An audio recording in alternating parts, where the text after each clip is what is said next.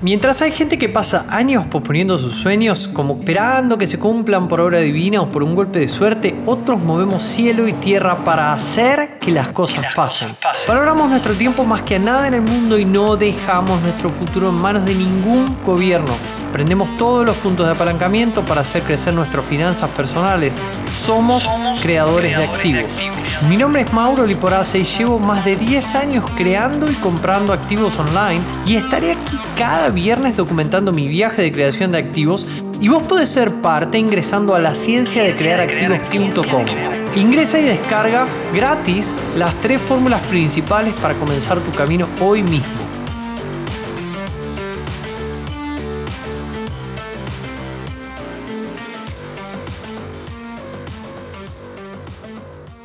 Muy pero muy buenas a todos, espero que estén muy bien, soy Mauro Liporazzi y estamos aquí en la grabación del episodio número 41 de la ciencia de crear activos con un episodio un poquito distinto a los demás porque hoy te voy a contar una parábola que cuando comencé mi camino eh, se me cruzó. Cuando comencé no, te diría que, que, la conocí como, como en la mitad.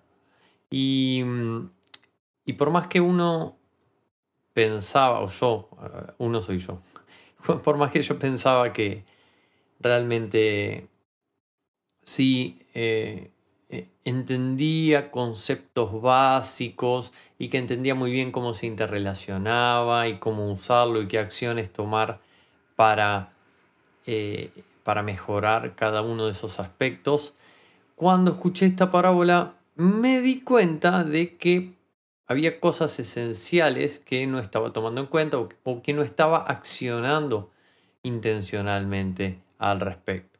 Entonces, todos sabemos que para aumentar riqueza, lo primero que uno tiene que hacer es poder administrar los gastos y también los ahorros y las inversiones, ¿verdad? Y esto puede sonar aburrido, pero si no haces esto correctamente, nunca vas a poder llegar a hacer una diferencia económica considerable. Lo cierto es que si no administras bien lo que ganas y lo que gastás, ese sueño de ser libre financieramente o ser rico podría resultar realmente muy arduo y muy caro y hasta incluso podrías desistir en el camino. El juego del aljibe te permite poder imaginar que vos tenés un aljibe en el fondo de tu casa que te permite obtener agua y al costado de ese aljibe se encuentran tres baldes. El primero de los baldes tiene una etiqueta que dice gastos, el segundo una etiqueta que dice ahorros y el tercero tiene una etiqueta que dice inversiones. Al lado de estos baldes, además, se encuentra un cartel de madera y en ese letrero dice eh, está tallado las reglas de eh, las reglas del juego, ¿no? Para el que quiera participar. Entonces, tenemos un aljibe, tres baldes, un letrero clavado en el pasto con un texto tallado en la madera que muestra un objetivo y las reglas del juego. ¿sí? El objetivo es simple, consiste en llenar los tres baldes de agua. El que logra llenar los tres baldes de agua hasta el tope es el ganador absoluto. Y al principio parece muy fácil. Tengo un aljibe, puedo obtener todo el agua que necesite, muy cerca tengo los baldes y con algo de tiempo lo lograría llenar sin inconveniente. Nada complicado, ¿verdad? Pero hay dos grandes problemas. El primer problema, o la primera regla, le podríamos decir, es que el aljibe solo funciona durante un periodo de tiempo muy limitado por día. No se puede sacar agua todo el día del mismo aljibe, sino solamente durante un par de horas. El segundo punto es que el balde de gastos tiene un gran agujero en el fondo. Entonces, ahora sí que el juego se comienza a poner interesante, ¿verdad? Te pregunto, ¿Qué te parece que representa el agua que da el aljibe en esta metáfora? Detén un poco la marcha y reflexiona unos minutos. Claro, es un recurso limitado y alimenta los tres baldes. Exacto. El agua representa el ingreso anual que vos podés tener por tu trabajo. y, obviamente el ingreso anual por tu trabajo y por tus actividades extra que hagas y haces, ¿no? El balde de gastos con un agujero en el fondo representa el dinero que necesitas gastar para disfrutar del nivel de vida que te gusta. Tiene un agujero en el fondo para poder representar que al final del año todo ese dinero que gastes va a desaparecer para siempre de tu vida. Ese dinero no se acumula como en los otros baldes. El balde del ahorro representa dinero que tenés ahorrado y que no podés perder de ninguna manera. Es decir, dinero que deberías invertir con la mayor seguridad posible. El balde de las inversiones representa tu riqueza o tu patrimonio futuro. Dinero que está buscando una rentabilidad mayor y que estás dispuesto a correr mayores riesgos, obviamente, para obtenerlo, ¿no? Distinto al de los ahorros. En el de las inversiones sí querés correr riesgos y sí querés obtener rentabilidad y el de los ahorros lo que querés es que se concentre, es que esté seguro. Recordá que si te las arreglás para llenar los tres baldes de agua, ganarás el juego. Esto representa otra situación importante en la metáfora. Ganar el juego implica que sos libre, implica que sos rico. Entonces, acá viene la siguiente pregunta, que es cómo llenar los baldes, ¿verdad? Y vamos a ir balde por balde, si te parece. Vamos a comenzar por el balde de los gastos. Y este es un balde en el que la mayoría de las personas durante toda su vida laboral se focaliza por encontrar formas de llenar el balde de gastos. Ni piensan en el ahorro o en la riqueza. Llegan a fin de mes con lo justo para pagar sus gastos y lo peor es que cuando logran incrementar los ingresos, no destinan el excedente a alimentar otros baldes, sino que aumentan sus baldes de gastos. Y de esta forma, obviamente, nunca van a lograr ni ahorrar ni incrementar su riqueza. Por eso, desarrollar la habilidad para controlar nuestros gastos es el primer y fundamental paso hacia el objetivo de incrementar nuestro patrimonio. Y te voy a mostrar un caso concreto para poder ilustrar este punto. Y, te, voy a, te voy a compartir un mail que me han enviado hace unas semanas atrás eh, desde luego que no voy a revelar el nombre de esta persona, pero me parece muy interesante para que puedas ver un caso real de lo que te estoy diciendo. Esta persona me había escrito al correo de la ciencia de crear activos y me había dicho, Mauro, te agradezco todos los consejos y conocimientos que nos acercás semana a semana a través de la ciencia de crear activos podcast y del club de Cashflow online. Cada episodio, cada partida de Cashflow jugada provocó que comenzara un proceso de introspección sobre mi propia realidad financiera. Hace meses me puse a pensar sobre mi vida y las decisiones que tomé para llegar a donde estoy, porque tengo 62 años y aún vivo de mi sueldo. Tengo muy pocos ahorros a pesar de que siempre tuve muy buenos ingresos. Soy licenciado en Administración de Empresas y comencé a trabajar en multinacionales desde muy joven. Luego de desempeñarme durante 15 años en este tipo de empresas, armé la mía. Invertí todos los ahorros y al principio me fue muy bien. Viví como nunca pensé que podía vivir. Me compré autos caros, adquirí un lindo departamento y una casa de fin de semana, veraneaba donde quería y gastaba en lo que quería. Pero la economía me jugó varias malas jugadas. No, no, no vi venir ninguna de las crisis que tuvimos en nuestro país desde 1985, que fueron muchas y en cada una de ellas mi empresa sufría y por lo tanto mis ingresos también. Yo tenía que disminuir mi nivel de vida dramáticamente de un día para el otro, alquilar mi casa de fin de semana, vender autos y pedir préstamos para sobrevivir. Hasta que la tormenta pasaba y me recuperaba de nuevo y podía empezar a pagar las deudas y volver a mi nivel de vida habitual. Pero cuando esto pasaba, llegaba otra crisis y volvía a pasar el mismo proceso. Deudas, alquiler de mi casa, vender autos, etc. Eran situaciones muy dolorosas donde toda mi familia sufría por igual. No le recomiendo a nadie pasar por esto mismo. Durante 15 años de mi vida estuvo envuelta por esta dinámica. Generé muchos ingresos, pero nunca logré armar un patrimonio. Hoy, ya cerca del retiro, no tengo energías para armar otra empresa, así que soy gerente de una empresa de mi rubro, me va bien, tengo un ingreso interesante, pero por supuesto tengo que soportar a mis jefes y una jornada de trabajo de más de 10 horas diarias para pagar todos mis gastos mensuales. Hace 20 años, si me hubieses preguntado, no me imaginaba a los 62 así. Hubiera dicho totalmente que hubiese estado en otra situación distinta. Me imaginaba cerca del retiro, con más tiempo para mis nietos y para disfrutar de mi vida, y no como estoy ahora, teniendo que trabajar tanto para llegar a fin de mes. Pero bueno, las cosas se dieron así, de esta manera, y no tengo nada que reprochar en absoluto. Viví muy bien, fui muy feliz, pero la verdad que escuchando tus episodios y escuchando a las personas del club, cuando veo los errores que cometí, me agarro la cabeza, no sabes de qué manera. Como, nunca se me ocurrió armar un ahorro y enviarlo a algún banco del exterior, por ejemplo.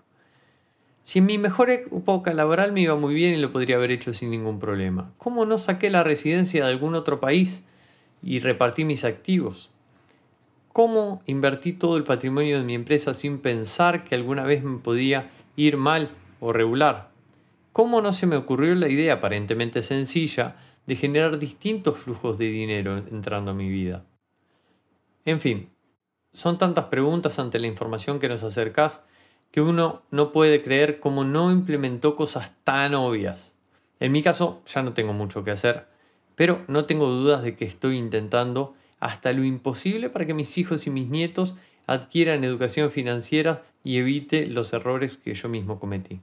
No le pido nada muy importante, solamente que gradualmente adquieran activos y generen inversiones y ahorros, que creen fuentes de ingresos adicionales y lo que estoy diciendo ahora me doy cuenta de que no es muy complicado si te lo propones con tiempo. Te agradezco mucho por todo y espero que mi historia les inspire a muchos a pensar sobre su propia vida financiera. Te mando un abrazo, Mario. Bueno, no tengo dudas de que la historia de Mario es muy inspiradora y por eso es que la reproduzco acá para, para todos los oyentes del podcast de la ciencia de crear activos.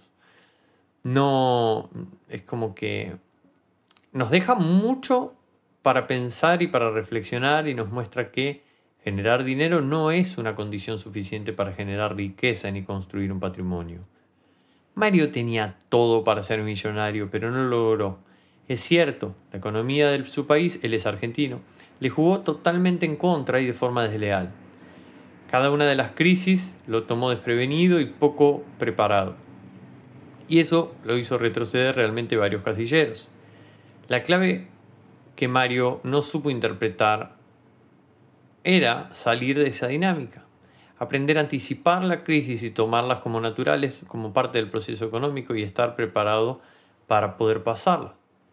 Sin embargo, estar indefenso frente a la crisis no fue el único error de Mario. La otra gran equivocación de Mario que cometió fue que siempre gastó demasiado y muy pocas veces se le ocurrió ahorrar, mucho menos invertir. La locura que siempre implicó la economía nunca lo dejó ni siquiera respirar. El frenético día a día no lo dejó ni siquiera pensar en ahorrar dinero. Además, es cierto, no existían instrumentos y vehículos para ahorrar e invertir como lo hay en la actualidad. Y mucho menos institutos como Instituto de Activos Online que divulga estos temas y enseña cómo crear riqueza y cómo construir una base sólida usando los activos online para empezar. Queda claro que quien quiera construir un patrimonio no solo debe aprender a generar ingresos, sino también debe saber cómo controlar sus gastos. Debe poder salir de la dinámica de ganar más para gastar más. Debe aprender a ahorrar y luego invertir. Para ello, hay una primera gran lección que tendrás que incorporar si realmente quieres construir riqueza en forma sostenida. No incrementar tu nivel de gastos al mismo tiempo que incrementas tu nivel de ingresos. Lo veo todos los días en alumnos, amigos o familiares. Sin darse cuenta, entran en una dinámica de gasto de la cual ya no pueden salir. Empiezan a generar más dinero cuando están rondando los 30, pero todo el dinero que genera lo gastan. La familia crece y las presiones de cambiar el auto primero y la casa después son más fuertes. Y no solo gastan en lo que tienen para hacerlo, sino que peor aún, se endeudan. Y una vez que entran en esa dinámica no pueden salir. Las presiones para gastar cada vez son más fuertes y si no las puedo controlar desde el principio, es así, perdí el juego.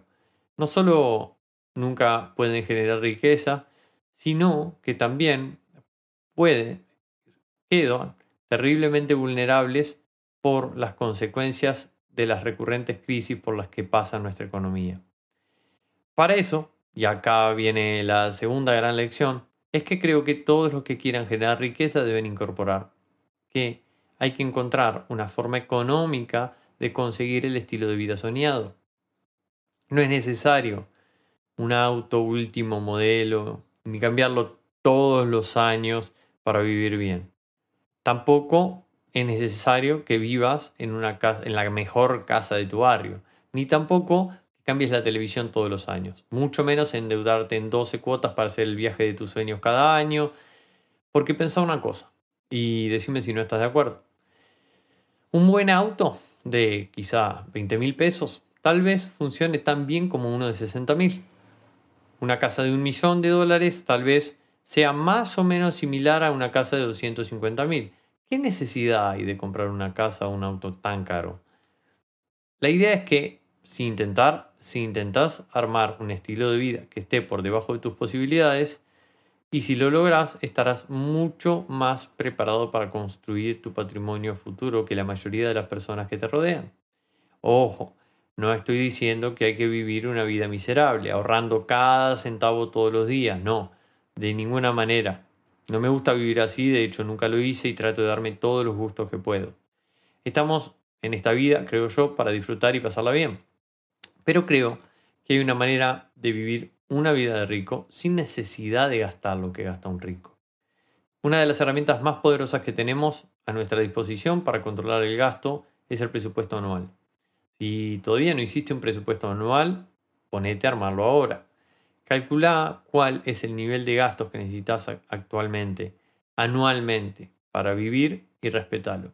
Viví bien, date tus gustos, pero no estés gastando, eh, o sea, haciendo gastos extraordinarios en este momento que lo que tienes que hacer es crecer, incrementar tus activos, hacer crecer tu patrimonio.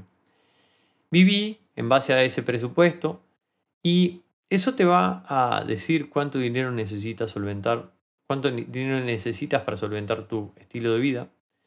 Recordá que todo lo que destines al balde de ahorro no va a estar a fin de año, ya que tiene un agujero en el fondo.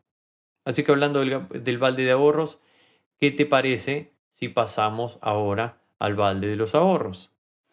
Una vez que calculaste el, balde, el tamaño del balde de gastos, necesitas ahora saber cuál es el tamaño del balde de ahorros. Y luego hacer los números para el de la inversión.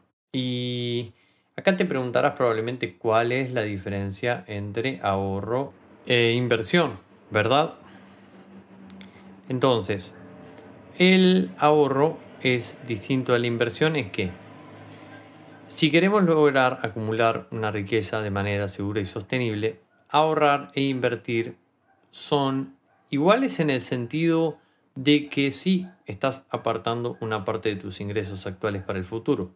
Pero la diferencia es que en el caso del ahorro el propósito es proteger ese dinero, mientras en el caso de la inversión el propósito es hacer crecer ese dinero. El dinero que dediques al ahorro tendrá como principal objetivo funcionar como un seguro ante, ante que ocurra un posible desastre financiero. ¿no? Este seguro te va a permitir empezar de nuevo si se llega a producir una crisis inesperada y esto puede ser en, en el contexto privado, puede ser tuyo o puede ser en el contexto macroeconómico. Por ejemplo, ¿qué pasaría si de un día para el otro la empresa en la que trabajas desaparece? ¿O qué pasaría si tu empresa o comercio entra en bancarrota? O si como el país, como si, si, se detiene el país por una pandemia, imagínate, se detiene completamente por un par de años y tu ingreso baja drásticamente. Bueno, en esos casos deberías tener un fondo que te permita empezar de nuevo en casos extremos de desastres financieros. un fondo que te permita mantener tu nivel de vida hasta tanto puedas recuperarte y empezar a generar ingresos nuevamente. La situación ideal implica que el fondo de ahorro esté compuesto por el dinero necesario para pagar al menos dos años de tu nivel de ingresos, de, tu nivel de gastos, perdón. Em, imagínate, dos años sin generar ingresos. ¿Podrían ser cubiertos por tus ahorros actuales? A ver, es decir, quiero explicar este punto. Debes poder solventar dos años de tu presupuesto anual como mínimo. Y esto, por supuesto, que es un supuesto muy conservador y es algo que irás construyendo con el tiempo. Algunos inversores se sienten cómodos con solamente un año de ingresos. Y eso también está muy bien. Y otros solamente se sienten cómodos con seis meses. La decisión es personal. Lo importante es armar ese fondo de ahorro. Y seguramente vos, si formás parte del instituto, has comenzado con un balde de ahorro de 3 a 6 meses antes de comenzar a hacer tus inversiones. Pero a medida que vayas escalando por los escalones de la seguridad, la comodidad y la riqueza, podrás pensar en extender el plazo cubierto de, de meses ¿no? Eh, de tus gastos fijos para tener la tranquilidad que requieras tener. En base a ese cálculo vas a definir cuánto dinero necesitas ahorrar y lo vas a guardar de una forma muy segura y con el menor riesgo posible. Siempre recordá que el objetivo de este balde es preservar el dinero, no incrementarlo. Por eso, el ahorro no incluirá inversiones como, qué sé yo, acciones o fondos o, cosas muy riesgosas que suben y bajan de valor todos los días. Imagínate la situación de necesitar el dinero desesperadamente y tener que vender acciones cuando no están pasando por su mejor momento y no han alcanzado el target que esperabas al comprarla. Esto te obligaría a asumir pérdidas innecesarias y, esto es solamente un ejemplo. Por eso deberías invertir tu fondo de ahorros en cosas que consideres muy pero muy seguras que no vayan a bajar de valor en los próximos años. Activos que no corran riesgo de desaparecer de un día para el otro. Antes de seguir avanzando, si querés, hagamos un pequeño resumen de lo que vimos hasta el momento. Por un lado, ya entendiste la importancia de tener un presupuesto. Y si no lo tenías preparado hasta ahora, ya calculaste cuánto se necesita para poder vivir durante un año. Si no, hacelo ahora, por favor. Luego, también calculaste cuánto es lo que necesitas destinar a tu balde de ahorro de tal forma de tener un fondo de garantía para empezar de nuevo en el caso de un desastre financiero. Ahora hablemos un poco del balde de las inversiones. ¿Qué te parece? El objetivo principal del dinero que vas a destinar a este balde es incrementarlo. Vas a querer realizar inversiones que te puedan dar una buena tasa de rentabilidad y que esto sea a largo plazo. Y por largo plazo pienso en por lo menos 7 años. O sea, si estás comenzando en líneas generales durante los primeros 5 a 7 años, tu prioridad será aumentar tu capital invirtiendo de forma significativa. Y una pregunta que me hacen mucho es, Mauro, ¿qué retorno debería yo obtener como objetivo de mis inversiones? Y esta respuesta, la, va a la respuesta más corta que te puedo dar es que la vas a ir contestando vos mismo a medida que vayas conociendo distintas inversiones con las que, te, se te vayan presentando. Vas a ir pudiendo eh, ir conociendo los riesgos y los retornos y estimando cuál es el retorno anual promedio que podrías lograr incorporando tal o cual inversión entre tus distintas carteras de inversión. Me encantaría poder decirte cifras exactas, pero comprenderás que esto depende de cada inversor y del tipo de riesgo que quiera tomar. Pero debes tener en cuenta dos cosas muy importantes. La primera es que el retorno de la inversión de los activos que adquieras representan la velocidad con la que tu balde se llena. Es decir, a mayor retorno de la inversión es como si abrieras la canilla de los retornos. Y la segunda es que el riesgo representa la posibilidad de que se resquebraje el balde y comience a, a gotear, incluso de que puedas perder todo tu dinero. Teniendo estos dos puntos en cuenta y que el objetivo es llenar las tres cubetas, debes poder tomar tus decisiones. Cuanto más educado o educada estés financieramente, tus decisiones más fáciles serán. Otro punto muy importante es que comprenderás que una cubeta con muy poquito agua al principio tiene muy bajo riesgo de resquebrajarse y perder agua. Por lo que quizá al principio tú puedes aceptar mayores retornos y mayores riesgos para aumentar la velocidad del llenado de la cubeta. Al menos los primeros años, ¿verdad? El agua de la cubeta representa el monto de dinero de activos productivos que tengas trabajando para vos. El objetivo de rentabilidad desemboca de una consecuencia importante que no puedes desconocer. No te vas a convertir en una persona rica si no inviertes el suficiente dinero. Es decir, si logras una buena rentabilidad en los próximos años, pero no inviertes el dinero suficiente, no podrás convertirte en rico automáticamente, ¿verdad? Estás consciente de eso. Muchas personas piensan que obteniendo retornos enormes se van a hacer ricos, pero si han invertido solo 100 dólares, por más que hayan obtenido retornos enormes, con eso no van a poder cubrir sus gastos mensuales. Cuando son conscientes de esa situación, quizá empiezan a invertir de una forma muy arriesgada, de tal forma de buscar rentabilidades exorbitantes. Y, en realidad esto primero que nada no es para nada recomendable, ya que los riesgos que están asumiendo en la búsqueda desproporcionada de recursos los pueden llevar a un desastre financiero y a la pérdida total. Es algo parecido a jugar a la ruleta rusa. No se recomendaría de ningún, en ningún tipo de inversiones. Uno puede ganar al principio, pero por ganar va a seguir jugando y jugando y eso va a desembocar en un desastre. Lo que hay que hacer es inyectar capital. por eso, si querés ganar este juego y ser rico, mejor focalizar tu energía en juntar dinero suficiente para llenar el balde de las inversiones. Y aquí llegamos al tema del ingreso que mencionábamos al principio. Si todavía no tenés suficiente dinero en este balde y además no generas ingresos suficientes que te permiten ahorrar un dinero sustancial, todos los años vas a tener que focalizarte en incrementar tus ingresos cuanto antes. Pero antes de abordar este tema, quiero que pasemos a revisar esto. ¿Cómo podemos incrementar? ¿Cómo podemos incrementar o mejorar nuestros manantiales, ¿no? nuestros aljibes? Bueno, si sos un autoempleado, tu aljibe es la fuente de ingresos de, que te da tu empleo, ¿verdad? Por lo que quizá si no puedes ahorrar lo suficiente con tu actual nivel de ingresos, la principal alternativa que tienes es convertirte en un mejor empleado de tal forma de lograr que tu empleador te pague más. Y ese caso no en la mayoría de los casos se da.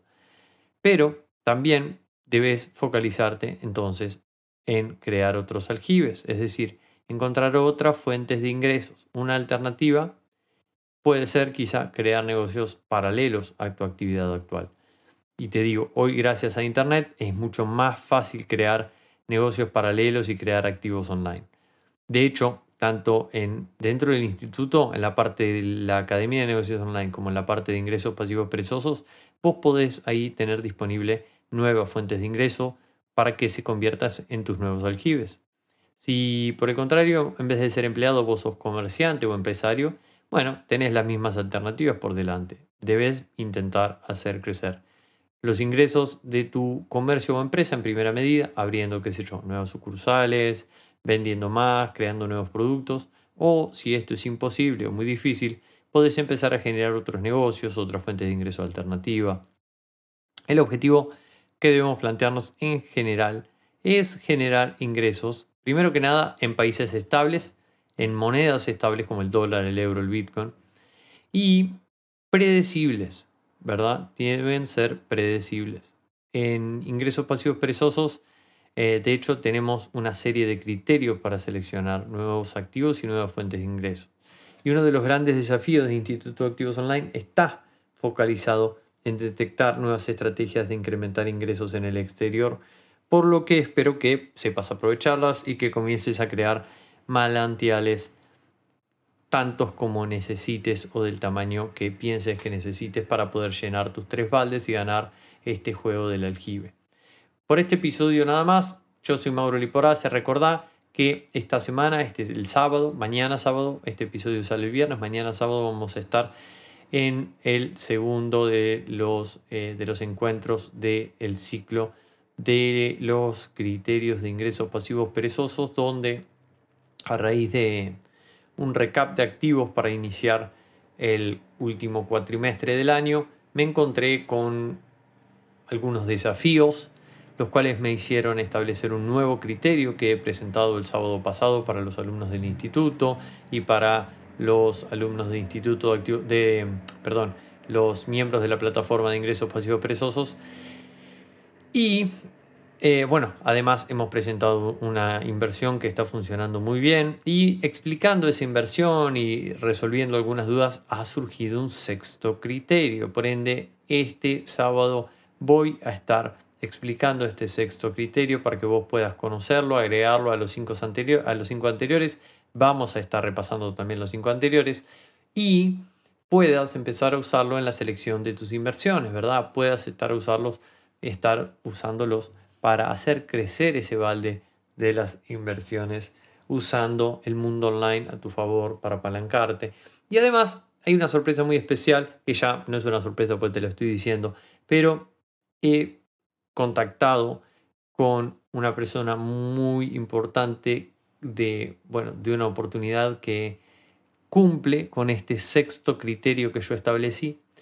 Y eh, creo que va a ser muy, pero muy importante que venga un ratito a charlar con nosotros y contarnos su experiencia aplicando ese sexto criterio a una oportunidad espectacular que está ahora súper, súper en tendencia y súper de moda. Y espero que vos también si querés y te hace sentido, primero la puedas conocer, como siempre digo, tenemos que estar en constante análisis de oportunidades para poder fortalecer ese músculo y entrar o tomar las que nos hagan sentido para de verdad estar haciendo crecer nuestros activos, no solamente estar aprendiendo desde el plano teórico, ¿verdad? Así que nada más por este episodio, te mando un fuerte abrazo y espero verte pronto. No, pero la verdad es que estoy cansado de escuchar a tantas personas viviendo como inmersos en una constante asfixia financiera, limitándose a cumplir sus sueños y vivir como les gustaría y como con una horrible sensación de incertidumbre y preocupación por su futuro.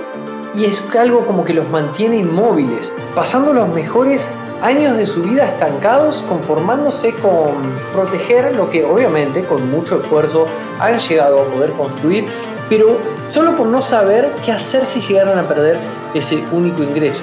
Y específicamente por eso es que hemos decidido convertir el hackathon financiero, que es una experiencia de inmersión total, que durante cuatro ediciones ha sido de pago, a un evento totalmente libre y gratuito. Sí, 100% libre y 100% gratuito para todo el mundo, para que pueda tener un camino claro de cómo poder reemplazar su salario por ingresos pasivos provenientes de activos propios, ¿verdad? Y poder llegar a ser libre. Como te digo, el hackathon financiero es un entrenamiento 100% gratuito y online, estructurado para que puedas construir las bases de tu plan financiero y convertirte en un creador de activos exitoso en solo un fin de semana. Así que date atento porque próximamente vas a poder unirte a la comunidad de hackatones para poder participar 100% gratis del hackathon financiero y construir las bases de tu plan.